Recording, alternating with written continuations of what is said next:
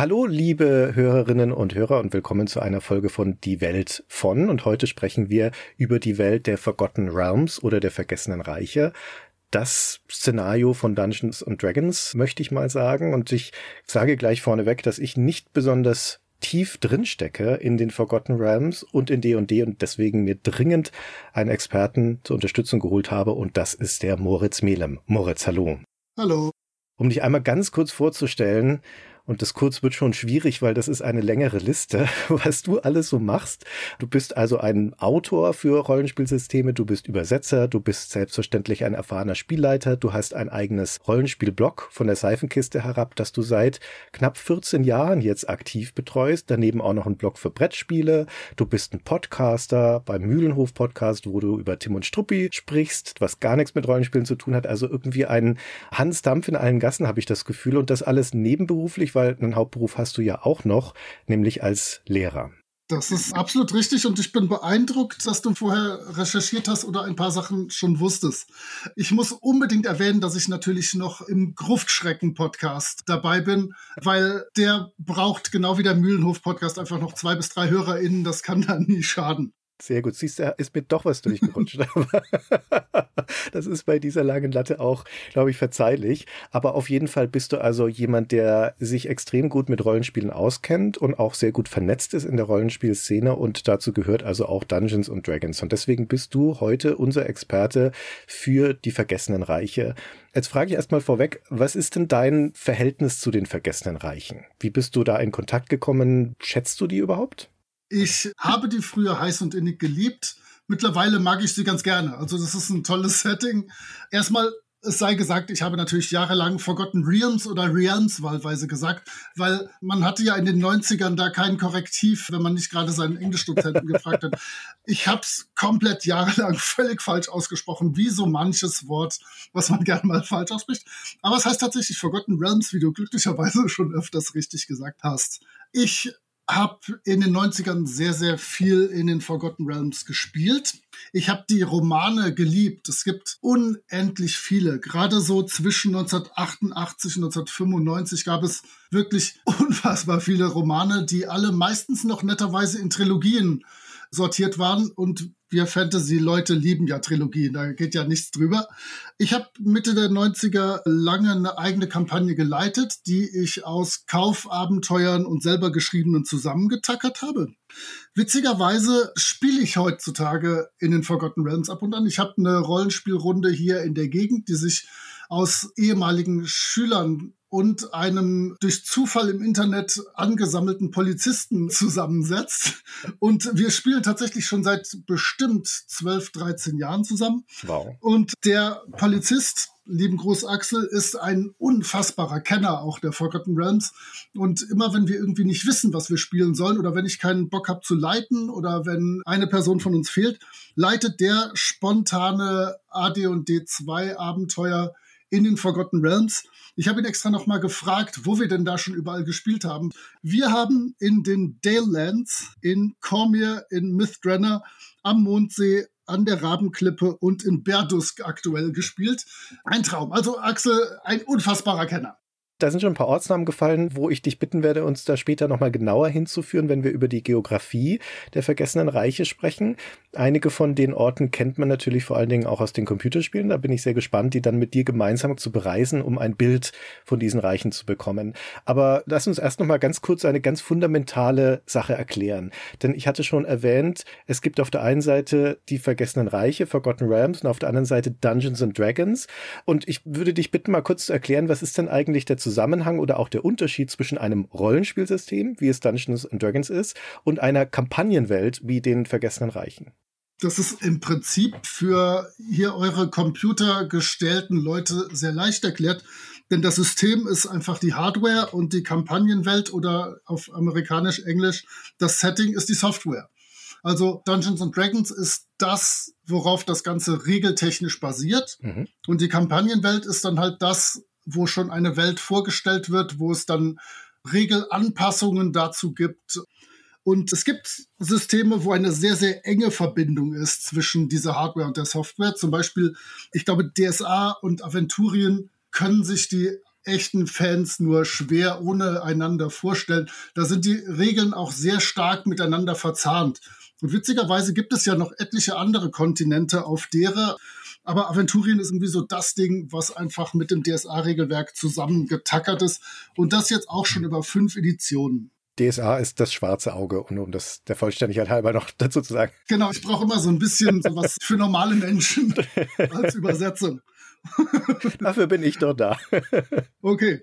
Im Fall der Forgotten Realms ist es in der Tat auch so, dass es relativ eng verzahnt ist.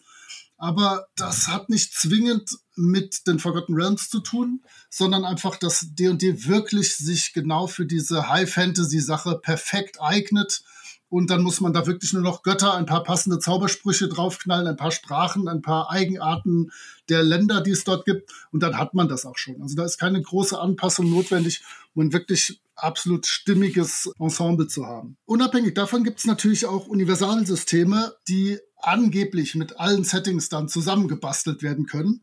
Ich weiß aus eurer Rollenspielfolge, dass ihr GURPS oder GURPS auf jeden Fall kanntet, was in den späten 80er, 90ern so das Ding war, womit man alles spielen konnte, wo es tolle Quellenbände zur Scheibenwelt und zu was auch immer gab.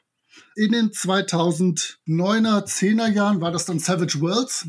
Da hieß es dann immer, oh, ich habe hier das tolle Setting, das müssen wir unbedingt savagen. Das hat mich damals schon unfassbar genervt, weil ich mag das ganz gerne eigentlich, wenn das System direkt schon mit dem Setting ganz gut verquirlt ist.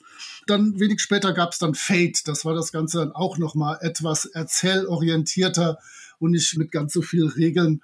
Aber wie gesagt, ich mag das ganz gerne, wenn das automatisch schon passt. Wenn ich da nicht als Spielleitung noch denken muss, auch hier das Setting baue ich mir mit dem Regelwerk zusammen. Da bin ich zu faul zu, da bin ich zu alt zu. Okay, also wir haben das Regelwerk D&D &D und das kann funktionieren mit verschiedenen ja, Welten, wenn man so möchte. Und da gibt's ja also eine unzählige Menge bei Dungeons and Dragons im Laufe der Geschichte. Also Dark Sun ist so eine Art postapokalyptisches Szenario, würde ich sagen zum Beispiel. Oder Ravenloft ist dann ein Vampir-Szenario. Und es gibt eine ganze Reihe von Fantasy-Szenarien. Die Vergessenen Reiche, die Forgotten Realms sind das bekannteste heutzutage, aber sie waren ja nicht das erste. Wie kam es denn eigentlich dazu, dass die Forgotten Realms das Dungeons and Dragons Fantasy-Szenario geworden sind? Die Forgotten Realms sind die Welt, die sich ein kanadischer Zausel namens Ed Greenwood ausgedacht hat. Zausel ist sehr schön. So sieht er auch aus, wenn man ihn ansieht heutzutage. Richtig. Also ich wüsste jetzt kein treffenderes Wort. Langer weißer Bart und sowas. Na? Ne? Also es sieht tatsächlich aus wie jemand, mit dem man gerne mal eine Rollenspielrunde spielen möchte. Genau. Und der Kerl ist 1959 geboren und hat angeblich schon im zarten Alter von 5, 6, 7, 8 Jahren Geschichten sich in dieser Welt erträumt und gedacht.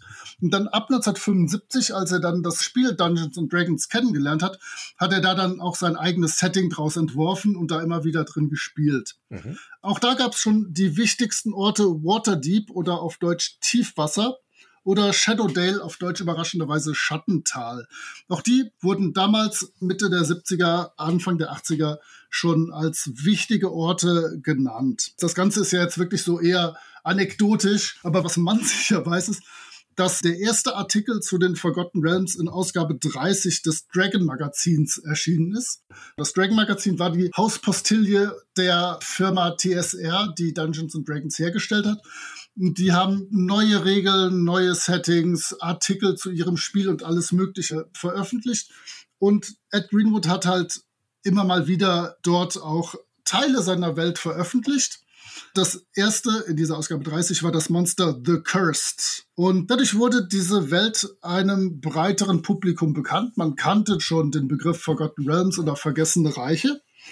Dann aber suchte TSR 1986 ein neues großes Setting und der gute Jeff Grubb wurde losgeschickt. Ich kann hier kurz einstreuen, du hast die Seifenkiste schon erwähnt. Auf der Seifenkiste habe ich irgendwann mal in einem Geniestreich ein längeres Interview mit Jeff Grubb geführt, was ich dann auf Englisch dort in zwei Passagen abgedruckt habe. Auch da erzählt er so ein bisschen was zu Beginn der Forgotten Realms. Ich war immer zu faul, das ins Deutsche zu übersetzen. Ich habe heute extra geguckt, über dem Artikel steht doch, ich werde es demnächst ins Deutsche übersetzen, aber das ist jetzt schon etliche Jahre her. Ich sehe das nicht mehr, dass das passieren wird. Also, dieser Jeff Grubb war auf jeden Fall auf der Suche nach einem neuen, großen Fantasy-Setting und ist auf Greenwood gestoßen und diese Welt, die bisher in Elementen immer mal wieder in Dragon vorgestellt wurde. Jetzt kommt die nächste klassische Anekdote. Angeblich hat Grubb Ed Greenwood gefragt, Hör mal, erfindest du das da alles spontan oder hast du wirklich einen riesigen Kampagnenhintergrund? Und die genauso anekdotische Antwort ist, angeblich hat Greenwood gesagt, auf beide Fragen ja. Was natürlich, wenn man drüber nachdenkt, entweder nicht so richtig passt oder einfach nur zeigt, dass der Greenwood ein genialer Zauselkopf ist und sowohl unfassbar viel Dinge sich schon ausgedacht und notiert hatte, als auch schnell damit dabei war, da neue Elemente beizufügen. Das Ding war, es gab damals an AD&D-Settings, gab es Greyhawk, das war klassische Fantasy, was ursprünglich auf Gary Gygax, einen der beiden AD&D und D&D-Erfinder, zurückgeht. Es gab die Drachenlanze als das ganz große heiße Ding, gerade so seit 1986, 87. Und die Drachenlanze war halt ein unfassbar geschlossenes Setting. Da gab es eine tolle Romanserie von Weiss und Hickman zu, und diese Romanserie konnte man im Prinzip im Rollenspiel nachspielen. Da war also jetzt nicht viel an eigener Kreativität für die Gruppen möglich. Die durften sich einfach durch die Romane spielen. Das haben wir total gerne gemacht. Das war auch mal was völlig anderes, einfach so eine Welt, so eine Geschichte mit einer epischen Handlung nachzuspielen und mitzuspielen und durch die Charaktere zu erleben. Aber so richtig Leben füllend ist das dann auch nicht. Und deswegen war halt der sehr auf der Suche nach was Offenerem, wo man viele Sachen einfach reinwerfen kann, wo man böse Magier hat, wo man einen tollen Gandalf-Style-Magier hat, wo man eine Wüste neben einem Wald hat, wo einfach Dinge sind, die passieren können, wo man coole Abenteuer schreiben kann. Und ja, dann fand man diese offene Welt in Form der Forgotten Realms. Und auch hier soll dann Greenwood kartonweise einfach Kram, handschriftliche Karten und so zu TSR nach Lake Geneva geschickt haben. Und die saßen dann erstmal da und er hat ihnen dann geholfen, das so ein bisschen auseinander zu klamüsern. Also 1987 gab es dann die erste fette Setting-Box und das war einfach wirklich das neue Setting, das direkt durch die Decke ging. Das wurde so mit Romanen, Abenteuern und vielleicht auch für die Stay Forever-HörerInnen interessant, mit Rollenspiel-Abenteuern auf Computer spielbar unterfüttert. Das war einfach ein Kracher. Das ging durch die Decke und ich habe gerade so diese ersten Jahre, 87 bis 90, geliebt. Also das war so mein Go-To-Setting, meine Welt, wo ich mich einfach wohlfühlte und besser auskannte als in meiner eigenen Heimatstadt.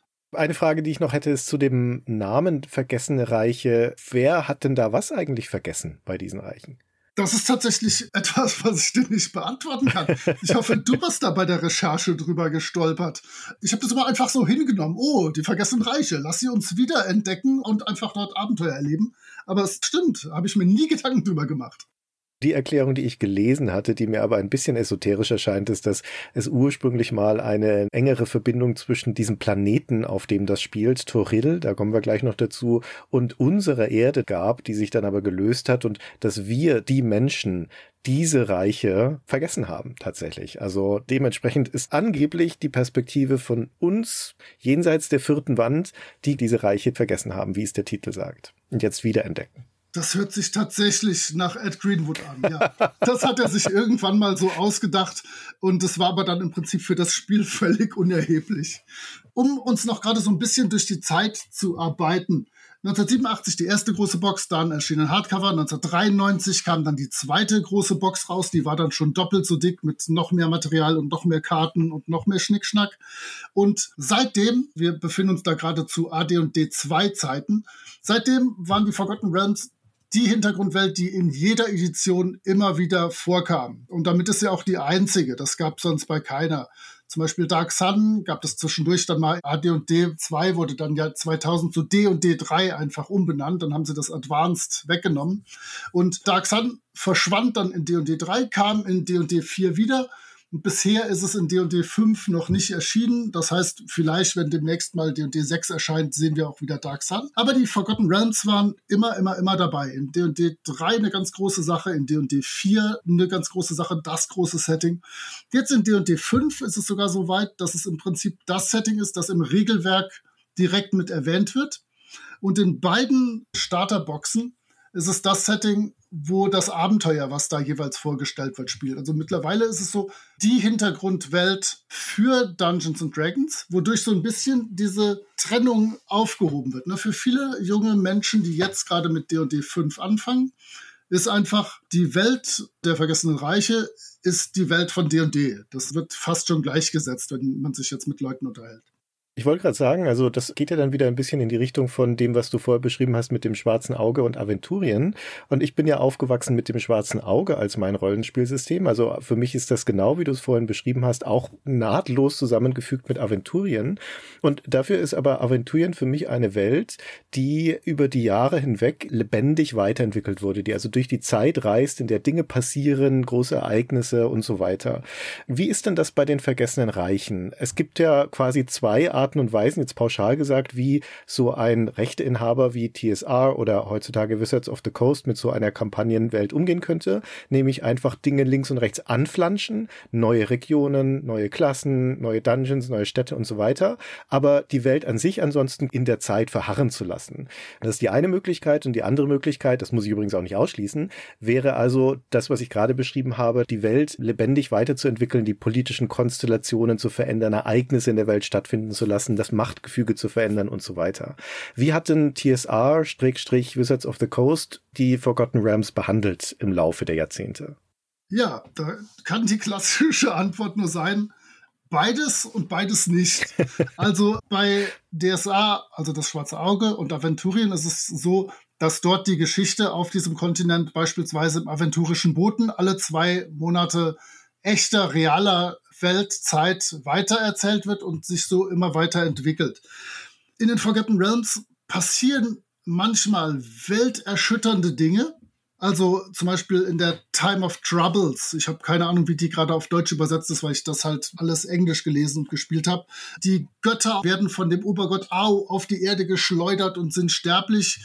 Und dann sterben Götter, neue werden ernannt und am Schluss ist der Pantheon komplett durchgewürfelt dramatisch. Aber im Prinzip hat das dann so auf das Spiel oder auf manche Regionen überhaupt keinen großen Einfluss. Wirklich, da passieren riesige Dinge. Oder auch jetzt bei D&D 4 kam dann die Spell Plague. Auch da habe ich keine Ahnung, wie sie übersetzt wird. Zauberpest. Genau, die Zauberpest. Da haben die Magier ein großes Problem, weil die Magie auf einmal nicht mehr so das tut, was sie tun soll, weil die Göttin der Magie Mystra getötet wurde. Und dann verändert sich das, aber im Prinzip fühlt sich die Welt exakt so an wie vorher. Also das sind so die großen Sachen, die dann mit den Editionswechseln passiert sind, wo man dann gedacht hat, wir müssen jetzt hier mal ordentlich was rocken, damit sich das völlig anders spielt. Danach, Quatsch, spielt sich genauso. Aber es gibt jede Menge kleiner Sachen, die immer wieder in irgendwelchen Regionen passieren. Ich habe schon das eine oder andere Mal im Internet gesagt, dass ich dieses Pool of Radiance Spiel großartig finde, wo große Umwälzungen im Bereich der Mondsee stattfinden oder dann spätestens bei Pools of Darkness, dem vierten Teil der Reihe, da haben dann die Götter alle Städte rund um die Mondsee zerschmettert und sowas passiert dann einfach in der Region. Und das hat aber null Einfluss auf das, was an der Schwertküste ist oder im Süden oder sonst wo. Das ist ziemlich schnuppe. Da passiert unglaublich viel. Und das ist wirklich einfach so dieser Kitchen Sink Gedanke von den Forgotten Realms. Wir nehmen die Region, wir nehmen die Region. Das ist so ein bisschen so wie Köln, so zusammengenagelte Dörfer, die halt eine Großstadt bilden, aber im Prinzip nicht viel miteinander zu tun haben. Und da kann dann mal der Autor sich das vornehmen. Also so einen richtigen Metaplot, wie man bei DSA das nennt, gibt es nicht. Aber es ist immer unfassbar viel los. Und sowas wie ein Kanon existiert, so wie ich das immer gespielt und gesehen habe, auch nicht so richtig. Also wirklich, es passiert schrecklich viel. Gerade durch die Romane wird immer sehr viel verändert und passiert ganz schrecklich viel. Zu D&D 4 Zeiten war das vor allem dann an der Schwertküste durch die Bob Salvatore Geschichten, wo unfassbar viel umgewälzt wurde. Aber irgendwie am Schluss bleibt es das gleiche Setting, wo man sich wohlfühlt, was man so kennt. Also die Frage kann ich ehrlich nicht richtig beantworten. Um das Ganze jetzt noch einmal zusammenzufassen, keine Ahnung.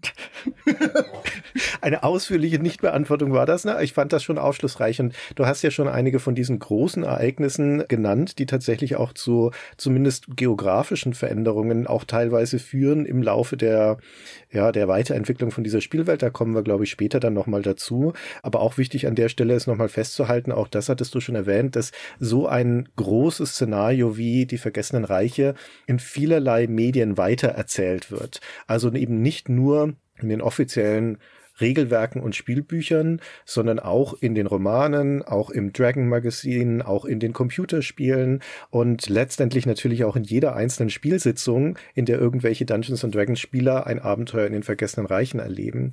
Also naturgemäß ist es eine Welt, in der sehr viel parallel stattfindet, aber die irgendwie trotzdem immer die gleiche bleiben muss, ja, die trotzdem immer wieder erkennbar bleiben muss, wenn man in sie zurückkehrt. Es gab ein ziemlich cooles Element, und zwar gab es die City of Ravens Bluff. Da gibt es sechs Abenteuer zu.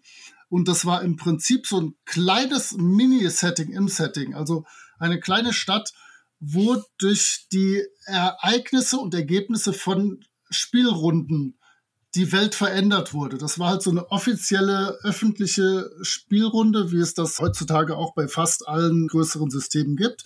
Und die Ergebnisse, die da rauskamen, die wurden dann weiter ins nächste Abenteuer verfrachtet. War eigentlich ziemlich cool, hat aber scheinbar nicht so richtig gut geklappt. Also deswegen gibt es da sechs relativ dünne Abenteuer zu.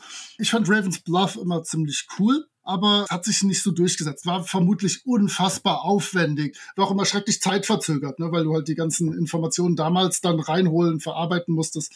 Aber vom Konzept her sehr sympathisch, finde ich. Klingt nach einem interessanten Experiment, in der Tat. Okay, jetzt gehen wir noch mal rein in die vergessenen Reiche.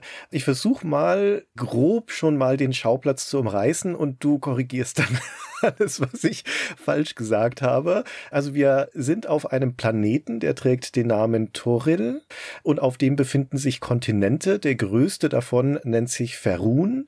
Es gibt auch noch andere. Da ist im Süden zum Beispiel Saqqara. Das erinnert nicht nur namentlich an die Sahara. Das ist überwiegend ein Wüstenkontinent. Da sind die Chins zu Hause. Das ist das Setting dann auch von einem anderen Szenario von Al-Qadim. Und dann gibt es auch noch einen asiatischen Kontinent im Osten, der heißt Karatur. Aber das sind eher so separate Schauplätze, so an der Peripherie. Der eigentliche Kern der Reiche ist eben Ferun, der zentrale Kontinent. Und der zerfällt dann also in vielerlei Regionen. Das ist ein riesiges Ding, dieser Kontinent. Da ist also alles drauf, was so die Klimazonen angeht, vom eisigsten Norden bis zu den Wüsten im Süden. Und da finden die meisten Abenteuer statt. Und da gibt es viele von den Orten, die wir vorhin schon genannt haben. Und uns dahin zu führen, das überlasse ich dann dir. Ist das soweit korrekt umrissen? Das ist super. Ich möchte natürlich noch zwei, drei Sachen ergänzen. Gerne. Du hast schon Saqqara im Süden und Al-Qadim und Karatur weit im fernen Osten, was dann aus Oriental Adventures entstand, was es vorher schon gab. Mhm. Aber an die Forgotten Realms kannst du alles dran klatschen. Alles, alles, alles. es gab dann nämlich, nachdem 1988 Karatur entstanden war, gab es dann 1990 das The Horde Setting.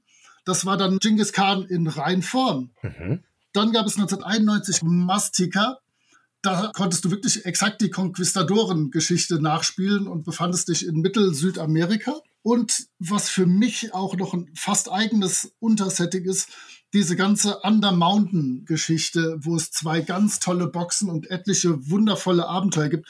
Ich bin nämlich großer Mega-Dungeon-Fan. Die kann, glaube ich, sonst im Jahr 2021, 2022 niemand leiden aber ich mag die. Und gerade diese Under Mountain Sachen waren super. Und natürlich noch 1992 Menzo Beranzan, die große Dunkelelfenstadt. Auch da werden wir ganz sicher noch dazu kommen, weil die Dunkelelfen so eines der prägenden Elemente der vergessenen Reiche sind. Ja. Aber ja, genau, du kannst da alles reinwerfen, was dir irgendwie nur einfällt. Das ist ein guter Punkt, weil du gerade noch Menzo Baranzan genannt hast. Also das, was ich jetzt gerade geschildert habe, war die Geografie nach den Himmelsrichtungen, so Norden, Süden, Westen, Osten. Aber es gibt ja auf Toril auch noch ein Oben und ein Unten, wenn man so möchte, nämlich die Oberwelt, also die Kontinente und darunter dann das Unterreich, das Underdark. Und da leben unter anderem die Dunkelelfen und da ist eben auch die große Dunkelelfenstadt Menzoberranzan zu finden. Also ein riesiges Höhlensystem, aber ein weltumspannendes. Genau. Man kann das noch mehr auf die Spitze treiben, denn es gibt das Spelljammer-Setting, wo auf fliegenden Schiffen zwischen den verschiedenen Planeten hin und her gereist werden kann. Und auch da gibt es starke Verbindungen zu den Forgotten Realms. Es gibt auch das eine große Computerspiel, Spelljammer, wo man auch dann mit den Forgotten Realms interagieren, Handel treiben und Probleme lösen kann. Also es ist wirklich oben Erde und unten drunter. Und gerade dieses unten drunter war für mich immer das, was den größten Reiz ausgemacht hat. Ah, da bin ich gespannt, weil das ist für mich tatsächlich Terra Incognita.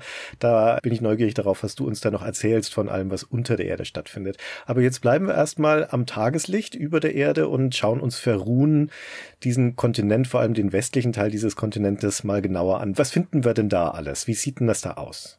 Ich denke, es ist nicht schlecht, hier vielleicht über die Computerspiele daran zu gehen, oder? Ja, sehr guter Punkt, ja.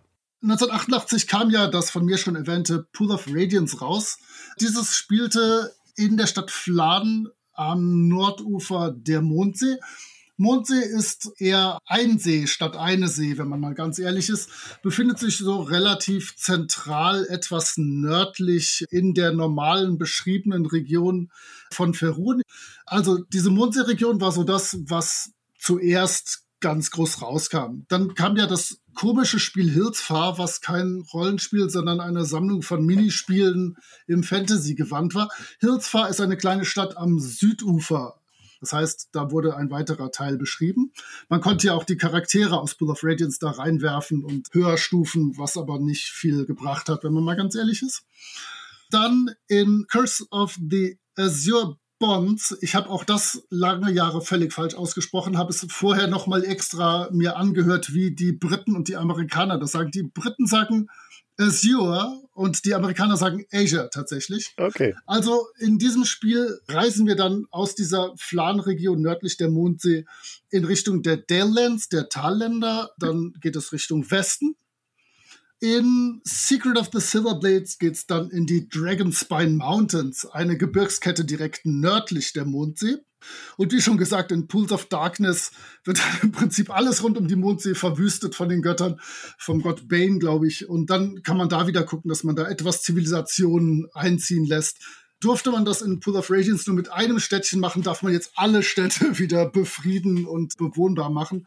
Also Ende der 80er, Anfang der 90er haben wir die Mondsee-Region in den Computerspielen bis aufs Detail beschrieben. Südlich der Mondsee oder so ein bisschen südwestlich befindet sich Kormantor, ein riesiger Wald, wo ein untergegangenes Elfenreich drin versteckt ist. Und dort ist die Ruinenstadt Myth-Drenner, die man vielleicht kennt aus dem etwas nachgezügelten Pool of Radiance Ruins of Mistrenna, was ich glücklicherweise nie gespielt habe. Ich glaube, das ist nicht so toll. Das ist nicht so toll, nee. Man kennt sie auch aus dem dritten Eye of the Beholder Teil, Assault und Mistrenna, der ist aber auch nicht so toll. Das wäre mein nächster Satz gewesen, im ebenso nicht so tollen Eye of the Beholder 3. Da darf es auch eine Rolle spielen. Dann aber endlich, Anfang der 90er, geht es nach Waterdeep oder Tiefwasser in den noch ziemlich guten Eye of the Beholder 1 und 2. Mhm. Das heißt, wir sind ursprünglich an der Mondsee gewesen und sind dann von da ein bisschen westlich gewandert. Und Waterdeep befindet sich an der Schwertküste, der Sword Coast. Die ist dann halt ein ganzes Stück weiter westlich. Da ist dann wirklich eine riesenlange Küstenlinie, wo einfach großartige und viele Städte liegen. Dann gab es noch zwei Goldbox-Spiele, Gateway und Treasures of the Savage Frontier. Da gehen wir jetzt Richtung Nordwesten, also praktisch die Schwertküste Richtung Norden und da dann ein bisschen im Landesinneren. Man erkennt schon an Savage Frontier, da ist schon nicht mehr viel los. Da befinden sich nur noch Wilde, da befindet sich Wildnis, da sind viele humanoide Wesen, die einem das Leben schwer machen. Natürlich die Zwerge versuchen tapfer noch irgendwie dort ein bisschen Bergbau zu treiben, wie Zwerge das so machen. Aber in den beiden Teilen muss man dann wirklich da die Gegend schön sauber halten. Dann sind wir schon Ende der 90er und da kommt dann Baldur's Gate. Das ist dann die nächste große Stadt an der Schwertküste und ein ganzes Stückchen südlich aber gelegen, jetzt von Tiefwasser aus gesehen. Ja, das kennt man vielleicht, die Stadt Baldur's Gate aus den Spielen Baldur's Gate, nicht verwunderlich. Dann Anfang der 2000er mein Ding Icewind Dale. Ich habe zwar um die Zeit eigentlich gar keine Computerspiele mehr gespielt. Meine Zeit endet so 1993, 94. Ich habe tatsächlich auch so dann mit der Goldbox ein bisschen aufgehört, überhaupt Computerspiele zu spielen. Ich weiß nicht, warum ich Icewood Dale wie verrückt gespielt habe. Da habe ich mich durchgekämpft, obwohl das wirklich ein knallharter Knochen ist. Ich habe das sogar damals gelöst. Und Icewood Dale spielt überraschenderweise im Eiswindtal. Auch das ist am Nordrand der Schwertküste. Praktisch ein Stückchen westlich der Savage Frontier und das ist halt das Setting, wo dieser komische Dunkelelf, den Bob Salvatore sich ausgedacht hat, mit seinen Freunden und Freundinnen sein Unwesen treibt. Du musst jetzt natürlich den Namen von diesem Elf noch nennen, damit ich ihn nicht aussprechen muss. Ich hab's versucht, das an dich weiterzureichen. Als ordentlicher Bauerntrampel von Welten nenne ich ihn einfach immer Dritzt du Urden. Das ist völlig okay für mich. Die meisten Amerikaner, mit denen ich so online zu tun habe, sagen tatsächlich Drizzit, mhm. einfach weil sie es geschmeidiger ausspricht. Selbst wenn sie Drizzt sagen würden, würde ihnen wahrscheinlich irgendwie der Kiefer wehtun. Aber Drizzit sagt sich ganz gut. Also dieser Dunkelelf, der ja eigentlich einem unfassbar bösen Volk angehört, der aber das Gute in sich entdeckt und in etwa 14 Milliarden Romanen dann auch für das Gute an der Schwertküste streitet. Und dessen Karriere beginnt halt im Eiswindtal in den Ten Towns, wo halt zehn kleine Dörfchen nah beieinander liegen. Der macht dann alles bis Baldur's Gate. Da kümmert er sich drum, dass da alles vernünftig läuft. Und gerade die ersten Trilogien, die es da gibt, ich glaube, die heißt auch die Saga vom Dunkelelfen oder sowas, kann man sich wirklich relativ gut durchlesen. Das wird dann immer, immer high-powereder und kann man high-powered steigern? Egal, es wird, es wird, um es negativ auszudrücken, es wird wirklich immer abstruser, was der und seine Leute können, was die überleben, was die alles schaffen aber es ist verteufelt gut geschriebene Unterhaltungs-Fantasy-Literatur. Also da geht nicht viel drüber. Dann 1991 haben wir mal dieses komische MMORPG Neverwinter Nights gehabt, was auch in einer Stadt an der Schwertküste namens auf Deutsch Niewinter spielt. Dann gab es das relativ fürchterliche Mensoberanzan-Spiel, was auch in Icewind Dale in dieser Gegend startet und dann halt ins Unterreich nach Mensoberanzan geht. Und das letzte, was ich dann noch ab und zu mal wenigstens gespielt habe, ist 1997 Descent to Under Mountain gewesen, wo wir uns dann mit der Descent Engine in den Unterberg begeben und da dann wirklich klassisch unter der Erde alles wegschnetzeln, was man so wegschnetzeln kann.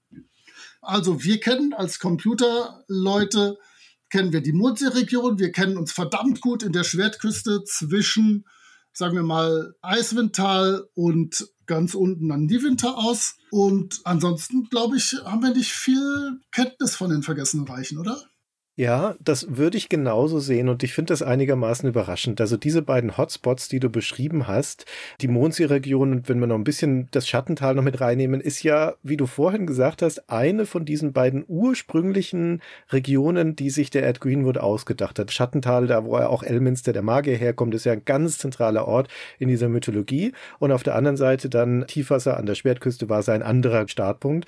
Und irgendwie haben die Computerspiele, aber auch die Romane von Trisset, haben vor allen Dingen auch die Westküste dieses Kontinents Ferun als starken Schauplatz gewählt. Und wenn man sich das vorstellt, wie die Westküste der USA, so quasi vom kalten Kanada oben bis ins warme Mexiko nach unten, dann hat man ein ganz gutes Äquivalent dazu, wie das bei Ferun auch ist. Und da einmal runterzufahren, wenn wir eine Art Roadtrip machen würden mit so einem Pferdekarren, dann kennen wir da von einem Ort in den anderen, den man eben aus diesen Spielen kennt, wie du es gerade schon genannt hast. Von Icewind Dale über Luskan und Niewinter nach Tiefwasser, dann weiter runter Baldur's Gate oder auch dann schließlich nach Am mit Azkatla, das wir aus Baldur's Gate 2 kennen. Das sind alles diese bekannten Namen, das ist alles diese langgezogene Region. Das ist nicht nur die Schwertküste und das ist nicht nur ein Land sozusagen in Ferun, sondern das sind schon mehrere Regionen und mehrere Länder. Aber das ist nur ein vergleichsweise kleiner Teil von Ferun insgesamt. Auch diese Mondsee und die angrenzenden Regionen, das ist so der zentrale Norden. Aber allein zwischen der Küste und diesem zentralen Norden liegt zum Beispiel ein riesiges Wüstengebiet. Und unterhalb von all dem, was wir jetzt gerade geschildert haben, was du geschildert hast, da kommen noch riesige Ländereien. Im Osten gibt's noch massenhaft Gebiete, deren Namen ich noch niemals gehört habe, die aber zumindest auf diesen Karten existieren. Hast du eine Theorie oder eine Erklärung dafür, warum es diese Brennpunkte gibt, aber dazwischen dann viele Regionen, die so wenig ausgearbeitet sind oder von denen man so wenig weiß? Da kann ich auch genauso wie ihr es schon in irgendeinem Podcast mal getan habt, nur mutmaßen. Das sind halt so die Sachen, die dann so ein bisschen für die Computerspiele freigegeben wurden. Denn natürlich ist der Rest dieser Welt noch sehr, sehr gut beschrieben und auch da passieren viele Sachen. Also du hast schon zum Beispiel im Norden diese Anoroch oder Anorok-Wüste genannt da gibt es mehrere wirklich, wirklich sehr starke Abenteuer. Dann im Süden, da gibt es die roten Magier von Tai und Rashemen und so, wo so Hexen wohnen, die ständig miteinander im Clinch sind. Und da ist auch jede Menge los. Da gibt es tolle Abenteuer dazu, da gibt es tolles Spielmaterial zu. Aber in den Computerspielen hat das nie eine Rolle gespielt. Vielleicht gab es da wirklich einfach eine Vereinbarung, haltet euch da fern. Also da wollen wir nur Tischrollenspielsachen für schreiben. Finger weg, ihr Computerspielhersteller kann ich mir durchaus vorstellen, dass es das gab. Möglicherweise wollten sich auch die Computerspiele an Orten orientieren, von denen sie voraussetzen konnten, dass das schon eine gewisse Bekanntheit hat bei der Zollgruppe möglich oder sich ein Material bedienen, das schon gut ausgearbeitet ist.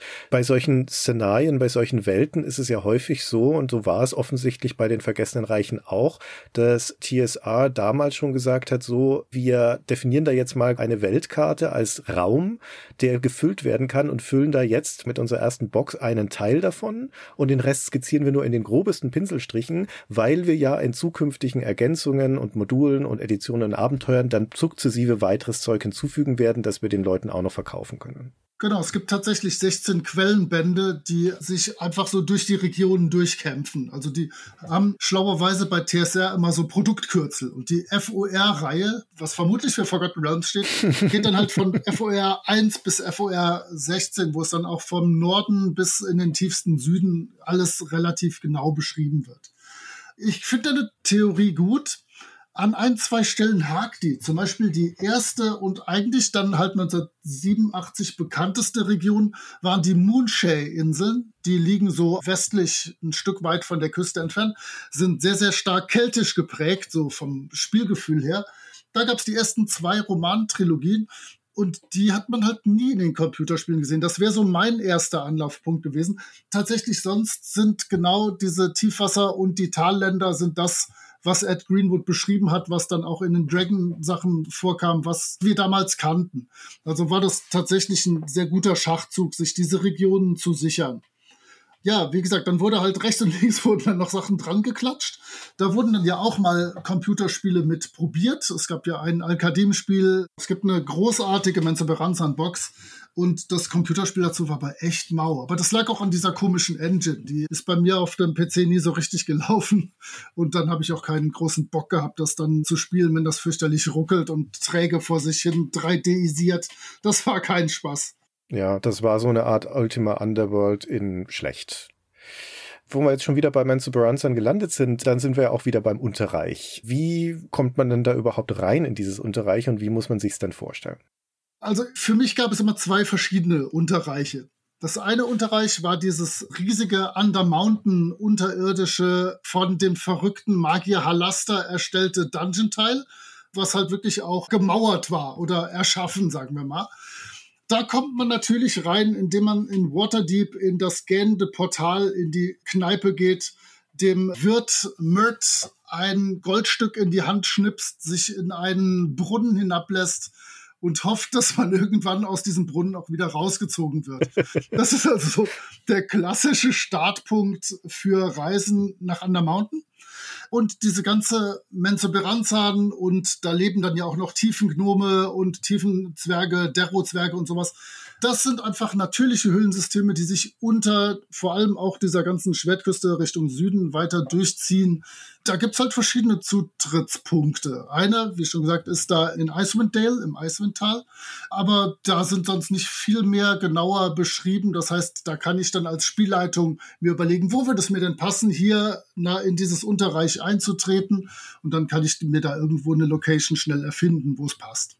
Und was ist da los in diesen Unterreichen? Du das ja schon gesagt, da leben ganze Völker. Also mindestens mal die Drow, diese Schattenelfen und die Drugar, die Dunkelelfen und jede Menge andere. Also das ist eine ganze Zivilisation da unten. Aber sind das alles winzig kleine Höhlengänge und dann leben die irgendwie in ihren kleinen Kaschemmen? Oder sind das gigantische Höhlen, wo ganze Städte reingebaut werden? So Jules Verne-mäßig? Wie muss ich mir das vorstellen?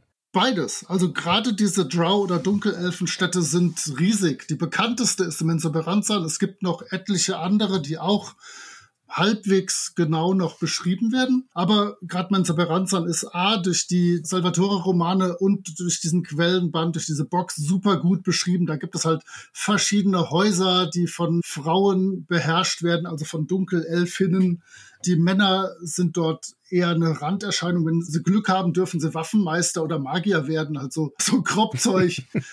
und wenn sie Glück haben, werden sie nicht irgendwann mal umgebracht, einfach weil es den Damen nicht gefällt. Was auch für mich immer schon als Matriarchat mal ein schöner Entwurf ist. Aber auch so dieser Streit zwischen den Häusern und diese permanenten Fäden und Zwiste und Tricks, wie man versucht, Positionen zu gewinnen, denn diese Häuser sind praktisch durchnummeriert. Also wir sind das erste Haus, wir sind das zweite Haus, wir sind das dritte Haus. Fand ich sehr, sehr gut und da haben wir auch wirklich viel Spielzeit verbracht, allein mit der Menzel Sandbox. Und genau, man kann dann halt weitere Tunnel nehmen, wo man dann vielleicht in eine Derro-Stadt, das sind etwas durchgeknallte Zwerge, oder genau Duergar, Dunkelzwerge oder Svirfneblin, das sind Dunkelgnome, leben da. Also eine faszinierende Welt, die einfach mit ihrer Fremdheit für uns damals eine spannende Sache war. Weil über der Erde waren wir damals selber häufig so, wenn wir vor die Tür gegangen sind zwischendurch.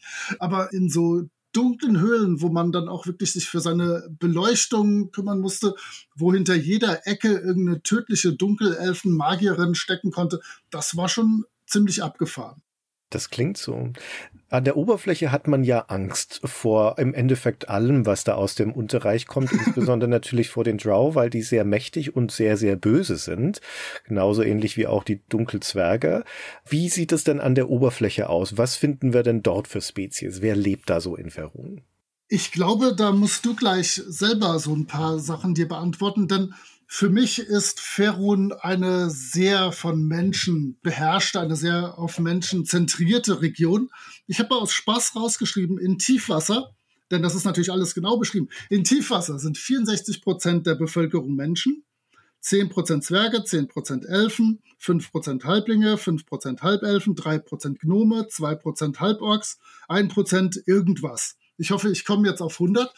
Und ganz grob ist das in den größeren, normalen, menschlich regierten Städten einfach überall so. Also für mich ist das immer eine sehr menschliche Welt gewesen, wo natürlich aber Elfenzwerge, Halbelfen, Halblinge auch üblich waren und es einen nicht gewundert hat, wenn man auf die getroffen ist. Natürlich gibt es sämtliche Monster, die es in allen Fantasy-Welten des Universums gibt, auch. Also sämtliche Orks, Goblins und Grottenschratte. Die gibt's da auch und wahrscheinlich ist auch das einer der Pluspunkte der Vergessenen Reiche. Wenn ich irgendein Monster brauche, dann ist es da. Dann gibt's das auch ganz sicher in dieser Welt und ich kann das da platzieren, wo ich gerade mein Abenteuer spielen lasse. Also ich würde diesen Eindruck durchaus teilen, den du hattest, dass es eine sehr menschendominierte Welt ist, also insbesondere die Orte, in denen man auch in den Computerspielen unterwegs ist. Und ja, da gibt es natürlich diese ganzen anderen Spezies, aber viele von diesen Orten, auch gerade an der Schwertküste, sind ja Menschenorte. Also die sind von Menschen gemacht und die sind von Menschen besiedelt und da kommen die anderen Spezies dann durchaus auch dort zusammen. Im Kern ist das der klassische Rollenspiel-Fantasy-Standard. Das sind deine Elfen, das sind deine Zwerge, das sind Halblinge, Gnome und vielleicht noch die Orks. Also das ist auch das Portfolio, das du zum Beispiel in Baldur's Gate hast. Und dann gibt's halt noch die Halborks und Halbelfen als Mischwesen noch dazu. In manchen Spielen kannst du dann auch nochmal einen Drow spielen oder sowas. Aber das ist ja, wie gesagt, dann eher das Unterreich. Aber an der Oberfläche, so als die klassischen starken Spezies, würde ich sagen, sind es die. Und die Menschen sind aber schon das erfolgreichste Volk, insbesondere in diesem Teil von Ferun. Und sie sind das in erster Linie durch ihre Fähigkeit zu Handel, also zu Kommerz. Sie sind umtriebig, sie vernetzen sich gut, sie werden schnell reich durch den Handel, den sie treiben und haben deswegen eine dominante Position in diesem diesen Ländern. Ja, absolut. Also auch sämtliche Königreiche und so werden dort von Menschen, manchmal von Elfen oder Elfinnen angeführt, aber es ist wirklich eine sehr menschliche Geschichte. Wenn wir da direkt zur Politik rüber wandern wollen oder zu großen Machtgruppen oder Machtblöcken, auch das gibt es im Prinzip so wieder nicht. Es gibt keine globalen Konflikte oder globalen Machtgruppen. Es gibt örtlich agierende Helden, Bösewichte, Herrscher oder böse Gemeinschaften. Auch hier können wir uns wieder unsere klassischen Regionen angucken. In dieser Talländerregion, da gibt es natürlich Elminster. Das ist so eine Art Gandalf, der was kann. Weil Gandalf hat zwar einen Bart und so, aber es gibt einen wunderschönen uralten Dragon-Artikel, dass Gandalf ein Magier der fünften Stufe sei, was noch nicht so schrecklich beeindruckend ist, wenn man das global betrachtet. Also Elminster kann wirklich unglaublich was. Der hat's tierisch drauf. Ist übrigens auch das alter Ego von Ed Greenwood. Und in dem Artikel auf der Seifenkiste, den ich dann vielleicht dich da verlinken lasse, sagt das auch Jeff Grubb. Ed Greenwood war schon zu Beginn Elminster, aber als dann seine Haare bleicher und länger wurden, wurde er auch optisch noch immer mehr dazu. Das fand ich so ganz süß. Sehr schön. Also, wir haben da Elminster. So, das ist so der Zampano, der Magier, wo alle Fäden zusammenlaufen. Der ist beispielsweise Mitglied der Harfner, der Harpers. Das ist eine Gemeinschaft guter Helden. Da ist dann noch Storm Silverhand dabei eine Zeit lang auch Calvin Blackstuff Aronson, zu dem kommen wir gleich noch, und seine Frau Laurel Silverhand. Zu den Harpers gibt es übrigens eine großartige Romanreihe. Und das ist keine Trilogie, sondern es sind zwölf Bände. Also wenn ihr da über einzelne Bände stolpert, schlagt zu, kauft euch die. Die kann ich echt empfehlen. Und die muss man auch nicht der Reihe nachlesen, sondern die behandeln alle einzelne Personen von diesen Hafnern, die gerade mal wieder auf irgendeiner Mission für das Gute sind. Und die kümmern sich halt so um die Talländer, um die Mondseeregion, um die Schwertküste im Weiteren. Es gibt auch dort die Seven Sisters, die sieben Schwestern. Das sind alles Töchter von Mystra, der Göttin der Magie. Und das sind fast alle Silverhands. Leiral, Siloné, Storm, Alustriel, Alasra. Dazu kommt Kiloe und Dove Falconhand. Ich finde Dove Falconhand sehr schön. Und spätestens, wenn man es übersetzt, das ist ein Träumchen die taube Falkenhand, die ist einfach nur schön. Wir haben eben schon Calvin Blackstuff Aronson und seine Frau Lyra Silverhand erwähnt. Und die sind nacheinander dann Herren und Herrinnen von Waterdeep. Das ist auch eine ziemlich coole Sache, denn Waterdeep hat nämlich einen offenen Lord oder eine offene Lady. Das heißt, eine Person, die so den Kopf hinhält und dann gibt es zwischen 16 und 29 verborgene Lords und Ladies, wo nur der innere Kreis genau weiß, dass die dabei sind, aber damit die nicht alle gleichzeitig gekillt werden, sind die nicht allgemein bekannt. Das finde ich auch einen ganz cleveren Kniff. Also diese Lords of Waterdeep sind auch ein wichtiges politisches Element, aber auch das sind tatsächlich alles Menschen, teilweise Elfen, Elfinnen. Wenn wir uns die bösen Gruppierungen angucken, die sind natürlich immer spannender als diese ganzen guten Typen. Da gibt es natürlich die Zentarim.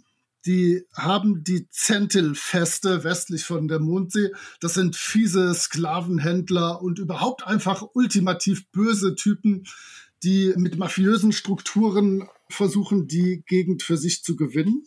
Dann gibt es, ich sagte schon, die roten Zauberer von Tai im tiefen Süden. Da gibt es den bösen Nekromanten Sastam, der später dann natürlich auch noch zu einem, ich weiß gar nicht, wie Lich auf Deutsch heißt. Leichnam, glaube ich, wurde das übersetzt. Zu einem Leichnam oder wenigstens zu einem Halbleichnam wurde. Also diese roten Zauberer auch wunderschön böse und wunderschön im Spiel einfach zu verwenden, einfach weil sie einfach böse sind. Da muss man sich keine Gedanken machen jetzt, warum die so sind. Die sind verdammt nochmal böse. Wen man aber eher kennt, sind einfach die Helden und Heldinnen. Elminster hatten wir schon, den Drizzt, Drizzt, wie wir Bauern sagen.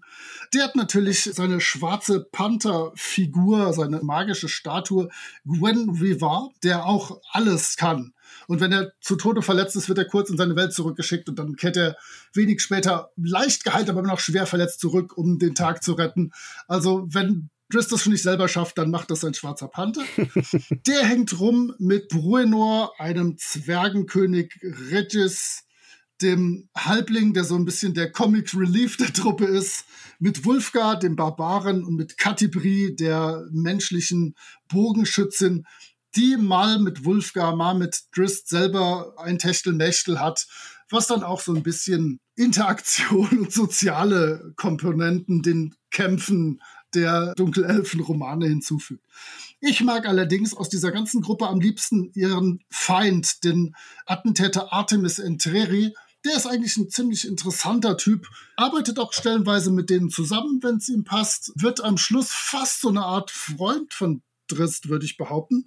Aber dufter Typ. Okay, das waren so ein paar Machtgruppen, gut, böse, ein paar Helden, Heldinnen. Es gibt halt wirklich nichts, was über ganz Ferun verteilt wäre und herrschen würde. Ja, aber das finde ich spannend, wenn ich das jetzt zum Beispiel vergleiche mit Warhammer Fantasy, was auch eine fiktionale Welt ist, die wir hier bei Stay Forever schon mal ausführlich beleuchtet haben. Und dort gibt's diese starken Machtblöcke. Da gibt's das Imperium, da gibt's Bretonia, da gibt's Estalia und Kislev und so weiter. Und das sind so hermetische Reiche, die gegeneinander stehen. Und wenn ich hier im Vergleich dazu angucke, auch zum Beispiel Beschreibungen von Ferun, wo die einzelnen Regionen oder Staaten oder Städte beschrieben werden, dann sind die immer einfach nur unterteilt in der Norden, der Süden, der Westen. Da gibt's keine vergleichbaren Blöcke, weil dieser ganze Kontinent übersät ist mit, naja, ich würde fast sagen, Kleinstaaten. Die sind geografisch gar nicht unbedingt klein. Die fühlen sich aber klein an. Das sind relativ bedeutungslose Machtblöcke. Die sind vielleicht mal in irgendwelche Konflikte miteinander verwickelt, aber da ist nicht irgendwie der große Machtblock, der gegen den anderen steht.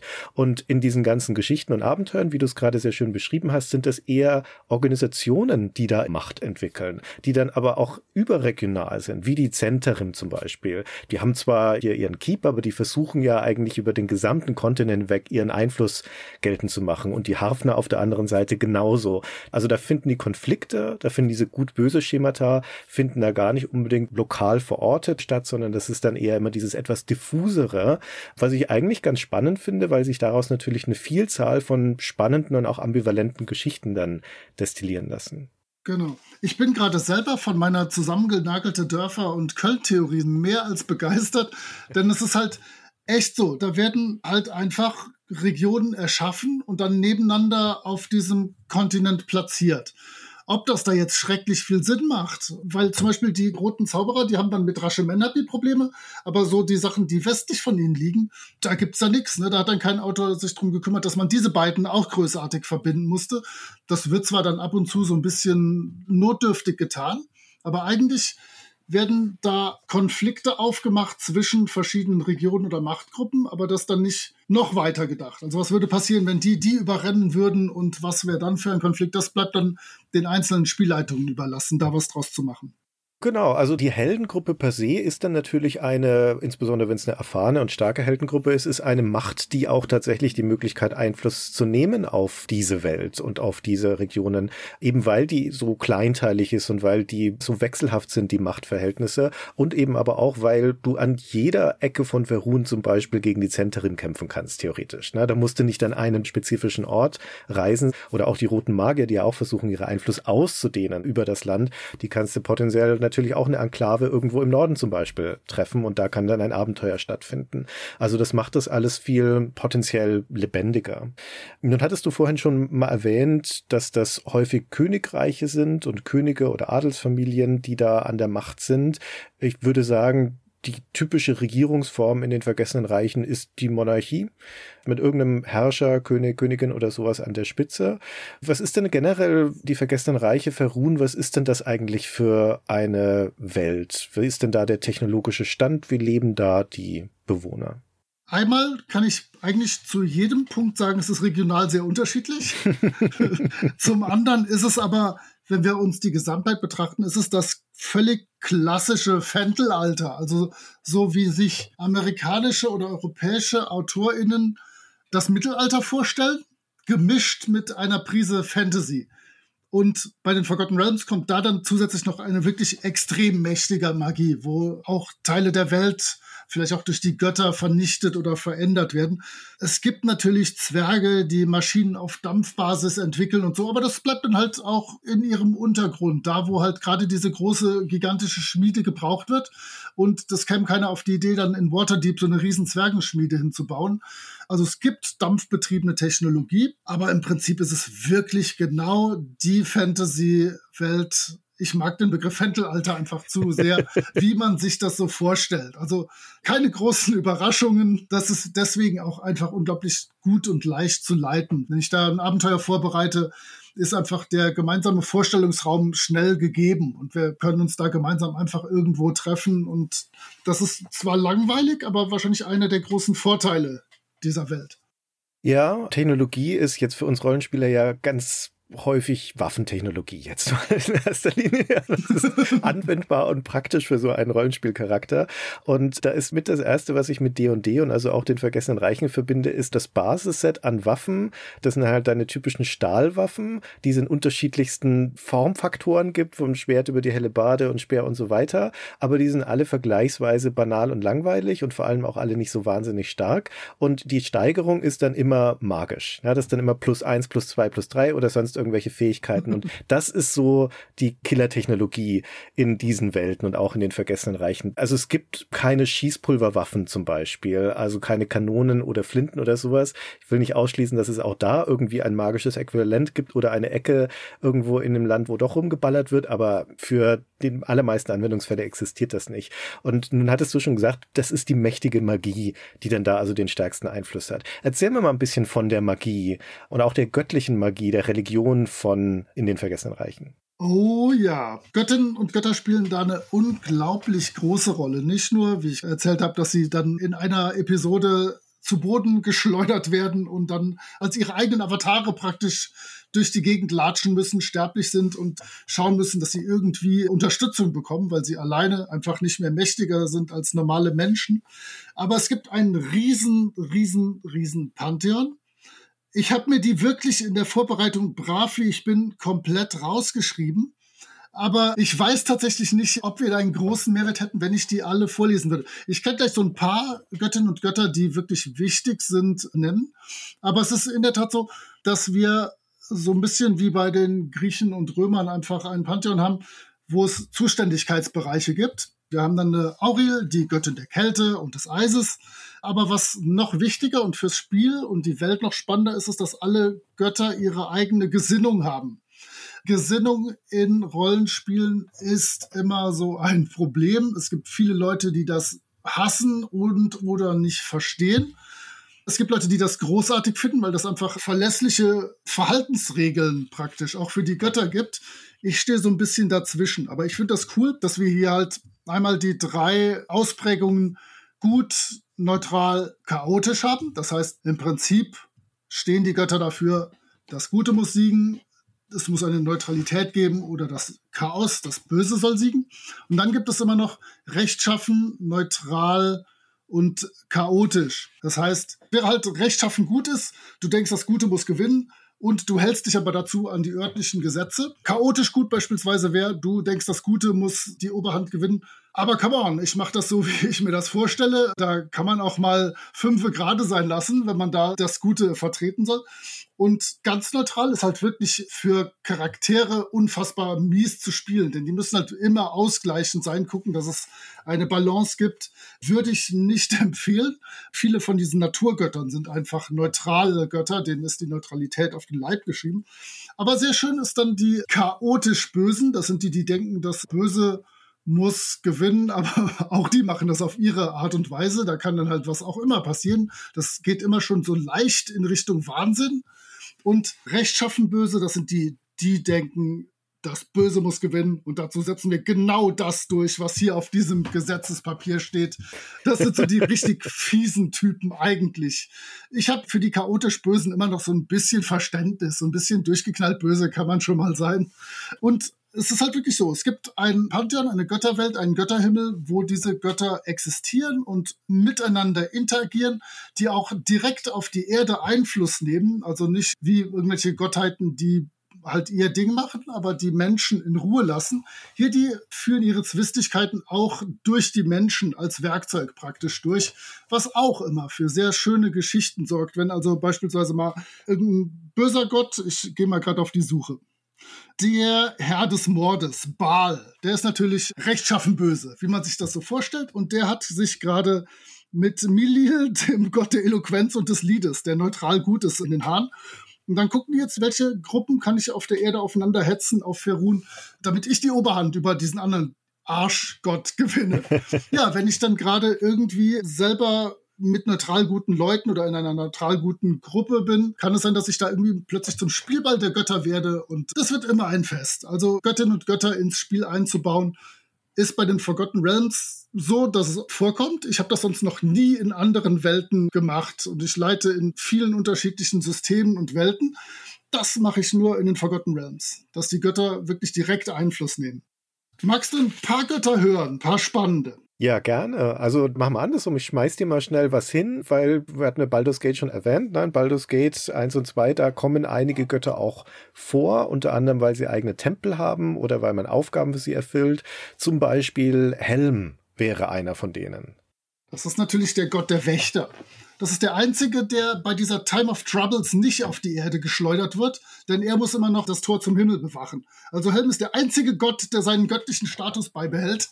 Die anderen haben alle verloren. Okay, gut. Baal hattest du schon genannt. Der spielt natürlich eine zentrale Rolle, weil man ja ein Kind des Baal ist in Baldur's Gate. Wie wäre es denn mit Lathander oder seiner anderen Erscheinungsform Amaunator, was ich einen spektakulär guten Namen für einen Gott finde, stelle ich mir immer sofort ein Maschinenwesen vor, wenn ich Amaunator höre. Das ist der Gott der Morgenröte, der Gott der Schönheit, oder? Meine ich. Genau, des Sonnenaufgangs. Genau, so hätte ich mir das auch vorgestellt, ja. Der ist übrigens, wenn ich gucke, neutral gut. Du bist echt gut vorbereitet. ich sag doch, ich habe brav alle Gottheiten rausgeschrieben. Und das sind ja jetzt alles menschliche Gottheiten, über die wir sprechen. Es gibt natürlich noch einzelne, oh, und ich weiß nicht, was der Plural von Pantheon, Pantheone. Es gibt natürlich noch einzelne Pantheone für Elfen, Zwerge, Halblinge, Gnome, Orks. Auch die haben dann jeweils noch fünf bis zehn Gottheiten. Dazu gibt es noch lokale Gottheiten, wo auch zwei Seiten alleine in der ersten Box im Regelwerk stehen. Also es ist ein Träumchen. Ja, also es gibt wahnsinnig viele von diesen Göttern und wie du es gerade geschildert hast, es erinnert mich schon sehr an die antiken Götter, also aus der griechischen, römischen Mythologie, die ja auch sehr menschlich waren, insofern als sie Leidenschaften hatten und Gelüste auch hatten, sehr stark eingegriffen haben in das Schicksal der Menschen und auch eine Art von Hierarchie hatten. Also mindestens mal gab es ja da Halbgötter und Götter und hier in den Vergessenen Reichen ist es ja auch so, da gibt es noch viel mehr Abstufungen auf dieser göttlichen Skala, also unter einem wirklichen Gott, die ja auch unter diesem Übergott Ao hängen, den du vorhin schon genannt hast. Da gibt es die normalen Götter, dann gibt es mittlere Götter, dann gibt es geringe Götter, dann gibt es Halbgötter und so weiter. Also da kann man schon auch in der göttlichen Hackordnung an der falschen Stelle gelandet sein. Die Tatsache, dass es da so viele gibt, muss doch bedeutsam sein. Also es ist ja auch für Spieler und Spielleiter ist es doch eigentlich erstmal nachteilig, so eine unüberschaubare Menge von Göttern zu haben. Warum sind die da alle drin? Ich glaube, den SpielerInnen kann das ziemlich wurscht sein. Die treffen hier auf das, was ihre Spielleitung auf sie loslässt. Auch wieder wahr. Und ich glaube, die gibt es wirklich A, weil der Greenwood da einfach Spaß dran hatte, so ein Pantheon zu entwickeln, wo er wirklich für jedes einzelne Gerechtigkeit, Ozeane, Handel, Pflichterfüllung, Stürme, Gifte, Seuchen, wo er halt überall einzelne Gottheiten hatte. Aber zum anderen ist das, wie gesagt, auch für die Spielleitung super, weil ich da mir Konflikte zwischen den Göttern ausdenken kann oder sie halt auch einfach im Regelwerk mir anlesen kann und dann gucken, was das für einen Einfluss auf die Region hat, wo ich gerade mit meiner Gruppe spiele und vielleicht sogar Einfluss, wie gesagt, auf die Gruppe direkt, dass eine Gottheit direkt auf eine Gruppe zugreift oder ihnen ihren Avatar mitschickt, der dann einen Auftrag hat und natürlich weiß dass niemand, dass das wirklich Avatar eines Gottes ist. Ich finde das wirklich interessant. Also für mich war das eine der Sachen, die die Forgotten Realms mal spannend gemacht hat. Okay. Also zentraler Bestandteil von den Forgotten Realms und dann entsprechend auch den Geschichten und Kampagnen und Magie generell ein zentraler Bestandteil der ganzen Welt. Also viele von den fortschrittlicheren Technologien oder fortschrittlicheren Anwendungen in dieser Fantasy-Welt wird dann durch Magie erzeugt und ein hochkarätiger, hochstufiger Magier ist ja nun wirklich ein sehr mächtiges und potenziell sehr gefährliches Wesen. Generell in D&D, aber halt eben auch in den Vergessenen Reichen. Um nochmal ganz kurz zu der Fauna quasi zurückzukommen, auch aus persönlicher Neugierde gefragt, was sind denn eigentlich so die gefährlichsten Wesen, die einer unbedarften Abenteurergruppe so vor die Schwerter laufen können in den Reichen? Also natürlich, das Spiel heißt ja immer noch Dungeons and Dragons, das heißt Drachen in all ihren Inkarnationen sind immer gefährlich. Mhm. Avatare von Gottheiten sind immer, immer, immer gefährlich. Oh ja, okay, das denke ich mir. Und für mich die meisten Sachen unterirdisch sind einfach unfassbar gefährlich. Seines die Beholder und du wolltest gerne die beiden Übersetzungen für Beholder gerade nennen. also ich kenne Beholder im Deutschen als Betrachter, aber ich habe von dir im Vorgespräch erfahren, dass es noch einen anderen Begriff gibt. Natürlich sind das die Augentyrannen weil sie ja zehn verschiedene Augenstiele besitzen, und zwar einen großen zentralen Augenstiel, der als Fähigkeit hat, direkt zu töten oder zu disintegrieren, und neun Augenstiele mit nur halb so geilen Fertigkeiten, aber definitiv keinen, wo man auf der falschen Seite stehen möchte als Charakter in den Forgotten Realms. Dann alles, was irgendwie mit Psionik zu tun hat, finde ich immer sehr gefährlich. Ich komme jetzt gerade nicht drauf. Ich glaube, Aboleth heißen die. Das sind irgendwie so eine Art riesige, Gedanken beeinflussende, die sehen ein bisschen aus wie Maden. Die sind echt fies und eklig und haben dich direkt im Griff. Die sind nämlich die Beherrscher der Elitiden. Das sind die Mindflayer, heißen die auf Englisch. Auch die sind ein unterirdisch echt fieses, lebendes Völkchen. Dann diese Tiefengnome, dieses Wirfneblin oder die Duergar, das sind ganz, ganz gemeine Gegner, einfach weil die dich in einer Umgebung, wo du dich nicht besonders gut auskennst, auf ihrem Home-Turf platt machen können, weil du schon gar nicht gut siehst. Die haben alle möglichen Vorteile gegen dich, die können unter der Decke kleben oder was auch immer. Das sind für mich so die gefährlichsten. Also diese ganzen unterirdischen lebenden Völker, die dort beschrieben werden. Und natürlich Elitiden sind ganz gemein, weil Psionik ist eine fiese Geschichte. Jetzt hatten wir vorhin schon gesagt, wir haben diese Geografie beschrieben mit den Himmelsrichtungen, also links, rechts, oben, unten. Dann hatten wir quasi die Dimension in die Höhe und in die Tiefe bis hoch ins Weltall. Also es gibt ja auch noch die Auflösung des Raumzeitgefüges mit den Ebenen, die in Dungeons and Dragons existieren und auch in den Vergessenen Reichen. Da will ich jetzt nicht drauf eingehen. Ich komme nur deswegen gerade drauf, weil es da natürlich dann auch noch Wesen von anderen Ebenen, wie zum Beispiel Dämonen gibt und Teufel und sowas, die ja auch in die Reiche dann eindringen können. Das würde mir bei gefährlichen Gegnern auch noch in den Sinn kommen. Ja, absolut. Die hätte ich jetzt nicht speziell für die Vergessenen Reiche gesehen, aber ja, Dämonen und Teufel und sowas sind natürlich immer fies. Äh, zwischen den Dimensionen lebend sind natürlich diese wunderbaren, und das ist ein Forgotten Realms Gegner, die Displacer Beasts, die auf Deutsch woanders Bestien, glaube ich, heißen. Okay. Das sind diese Panther mit Tentakeln, die irgendwie so sich hin und weg teleportieren können. Und dann gibt es so Blinzelspinnen, die auch Dimensionsreisen und dann im Spiel als Mechanismus ist das wirklich einfach so, dass die zwischen den Phasen hin und her reisen und dann, wenn du zuschlägst, musst du halt, selbst wenn du getroffen hast mit deinem Eingriff, nochmal eine Prozentchance auswürfeln, ob die gerade nicht in einer anderen Dimension unterwegs waren, als an der, wo du gerade hingehauen hast. Also auch das sind Gegner, die nicht zu unterschätzen sind, welche die zwischen Dimensionen wechseln können während des Kampfes. Ganz fies. Okay, sehr gut. Also ein aufregender Ort, diese vergessenen Reiche. Auf jeden Fall die vergessenen Reiche, die Computerspieler kennengelernt haben, also sei es die Spieler der Goldbox-Titel in den späten 80ern, frühen 90ern oder dann eben der Titel von Black Isle und von BioWare, die Baldur's Gate und Neverwinter Nights Titel aus den 90ern Anfang 2000er. Die kennen also eine vergessene Reiche aus dieser Ära. Aber auch diese Szenarien gehen ja durch verschiedene Editionen, wie das Regelwerk auch, entwickeln sich weiter. Ich hoffe, dass du das weißt, Moritz, aber ich frage dich mal, sind die vergessenen Reiche heute, wenn man jetzt mit der fünften Edition von D&D anfängt zu spielen und da sich mit dem Szenario beschäftigt, sind die in irgendeiner Weise anders, als sie das vor 20 Jahren waren? Die fühlen sich für mich noch genauso an. Nein, wirklich. Es gibt halt diese Spellplague seit D&D 4, wodurch es sich anders anfühlen sollte. Aber wenn ich mir die Sachen durchlese oder auch die Abenteuer, die als Beispiele in diesen beiden Starterboxen sind, wenn ich die durchlese und die leite, die fühlen sich einfach nach sehr generischer High Fantasy an, die in den Forgotten Realms platziert ist da ist jetzt nichts besonders Spektakuläres, was sich anders anfühlt. Also ich würde sagen, das Spielgefühl hat sich da nicht geändert über die Jahre. Es ist mal wieder was passiert. Mal haben die Magier ein großes Problem, mal die Kleriker, je nachdem, in welcher problematischen Zeit wir uns gerade befinden. Aber tatsächlich, das Spielgefühl war immer sehr ähnlich.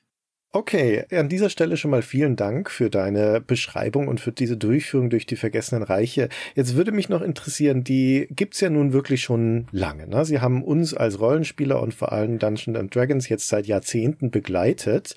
Und das, was wir alles beschrieben haben, was du alles erzählt hast, das klingt jetzt ganz nüchtern betrachtet nicht spektakulär innovativ. Das ist ein Fantasy-Szenario, wie man sich das halt so vorstellt. Warum ist denn ausgerechnet dieses Szenario, warum sind ausgerechnet die Realms so überdauernd und so beliebt? Also das, warum es so beliebt ist, fürchte ich, hat einfach zwei Gründe. Der erste Grund ist, dass sowohl TSR als auch Wizards of the Coast ordentlich da reingebuttert haben und ordentlich Man- und Women-Power und Geld da drauf gejagt haben und einfach da viel für rausgebracht haben. Aber das haben sie natürlich nur getan, weil sie gemerkt haben, es funktioniert, es läuft gut, das wird gekauft, das wird gespielt. Und das, glaube ich, ist einfach der Fall, weil das so eine wirklich generisch klassische High-Fantasy-Welt ist, wo du einfach alle Abenteuer platzieren kannst, die du möchtest. Und natürlich die Romanreihen, ganz besonders die Dunkelelfen-Dinge und die Computerspiele. Vor allem, glaube ich, Baldur's Gate sogar, obwohl ich ja gerne sagen würde, dass die Goldbox-Sache insgesamt viel einflussreicher war. Ich fürchte aber, Baldur's Gate hat da mehr für getan, als es sich so krass verbreitet hat.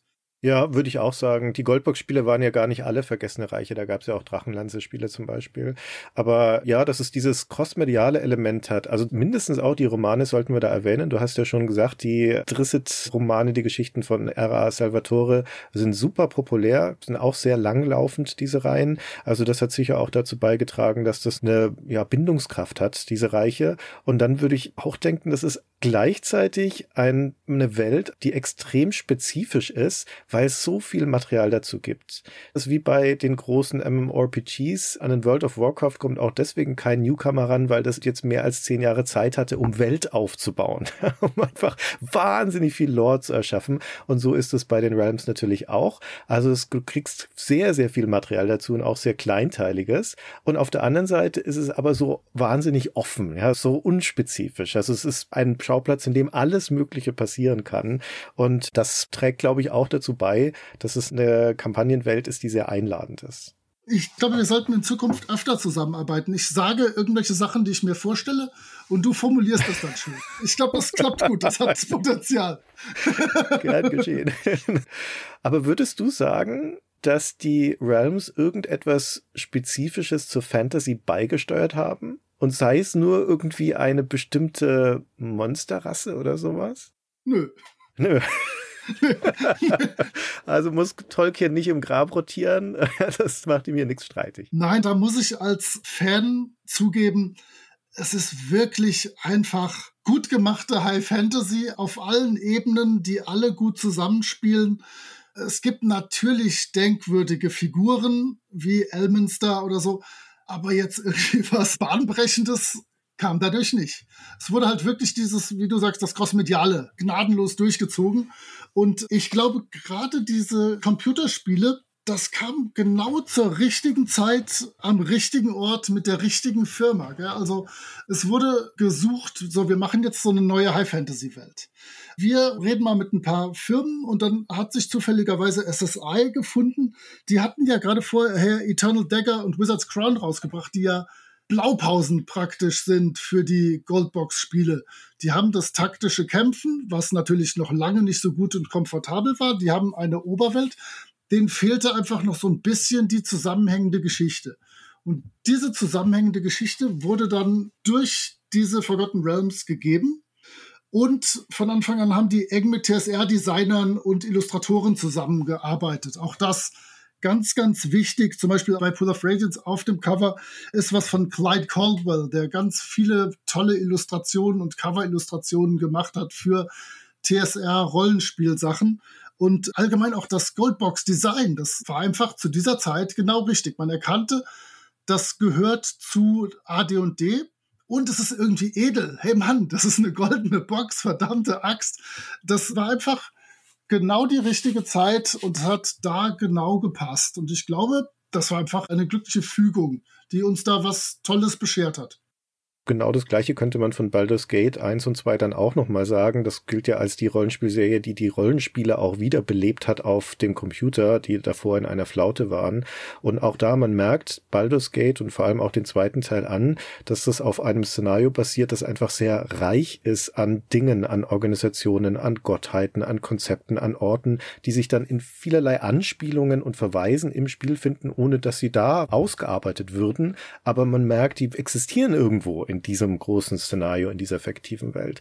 Und das schafft dann doch eine große Dichte und ist sehr atmosphärisch.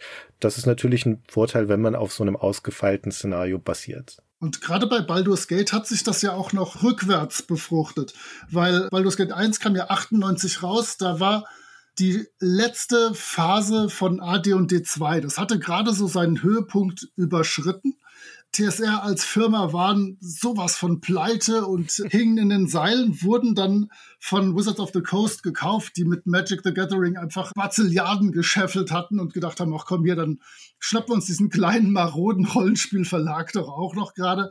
Haben dann 2000 D&D 3 rausgebracht und Baldur's Gate 2 war dann wirklich schon in D&D 3 Regeln, sodass auch die Leute, die das Rollenspiel am Tisch gespielt haben, ihre Regeln schon mal in Action gesehen haben. Aber auch das war wieder genau die richtige Zeit, sodass das sich in beide Richtungen stärken konnte. Also perfekter Treffer. Moritz, ganz herzlichen Dank für diese wunderbare Durchführung durch die Vergessenen Reiche. Ich bin jetzt um einiges Wissen reicher, oh. dass ich hoffentlich nicht vergessen werde. Hier Tusch einspielen. es war mir eine große Freude, mit dir darüber zu sprechen. Und wer mehr von Moritz hören oder lesen möchte, dem empfehle ich nochmal insbesondere natürlich das Rollenspielblog von der Seifenkiste herab. Wir verlinken es auch in den Show Notes und auch deine beiden Podcasts, also der Tim und Struppi Podcast, der Mühlenhof Podcast und der Gruftstrecken Podcast. Und Gruftstrecken Podcast ist vielleicht für Leute, die sich für Rollenspiel interessieren, ganz gut. Denn ich mache das mit einem Freund zusammen und wir machen immer so halbe, dreiviertel Stunde. So das, was euer Startziel bei Stay Forever war. Wir schaffen das wirklich.